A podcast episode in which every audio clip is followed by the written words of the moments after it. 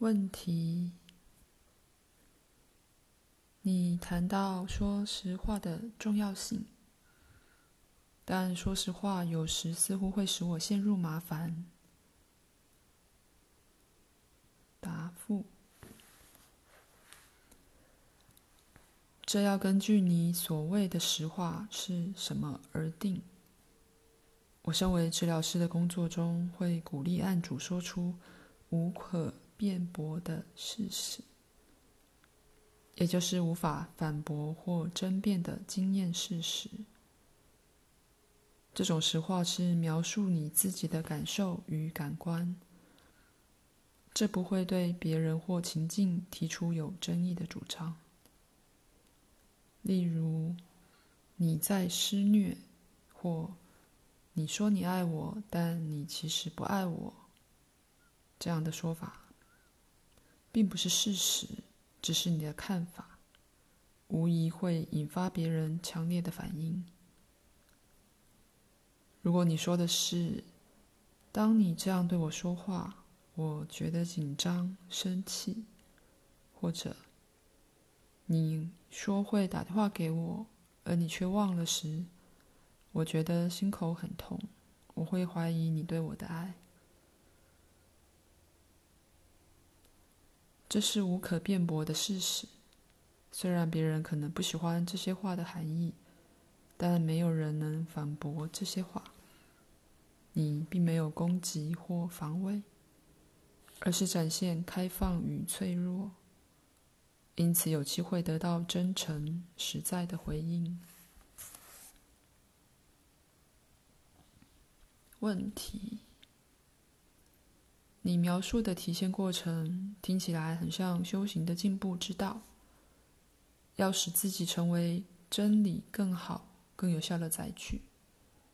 两者有什么不同呢？答：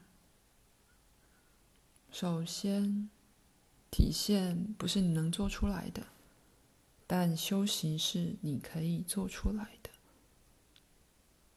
当你觉醒的真理在你生活中的每一部分自然展现自己时，体现就开始自发的出现。一旦你看见自己存有的真理，就再也无法活在以前的谎言之中。当你越来越清楚，谎言就越来越刺眼。此外，真理有自己的智慧。会以神秘的方式促使你自由，而千篇一律的修行，只是假装知道真理向你要求什么，其实并不知道，因为他们以公式化，并不考虑你的存有与生活处境的独特性。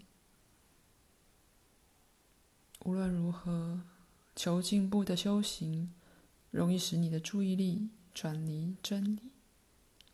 使你成为伟大的寻求者，却是不满足的发现者。现在觉醒吧，让真理体现自身，这是必然发生的。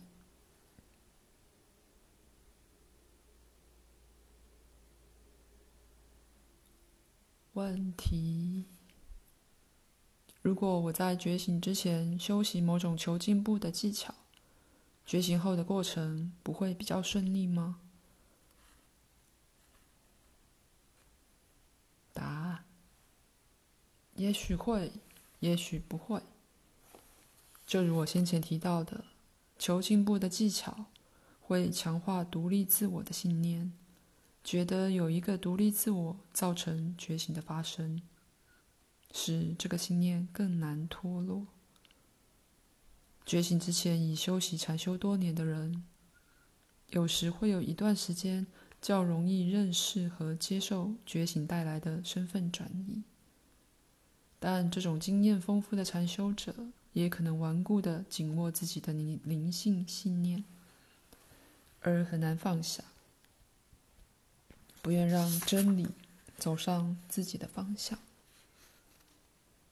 在你描述的情形中，头脑关注的不是觉醒，而是使觉醒后的过程比较顺利。不管这是什么意思，你怎么可能知道觉醒后的过程应该怎么走呢？何不把这个问题留给神？这是他要负责的事。然后把你的注意力集中在发现你是谁。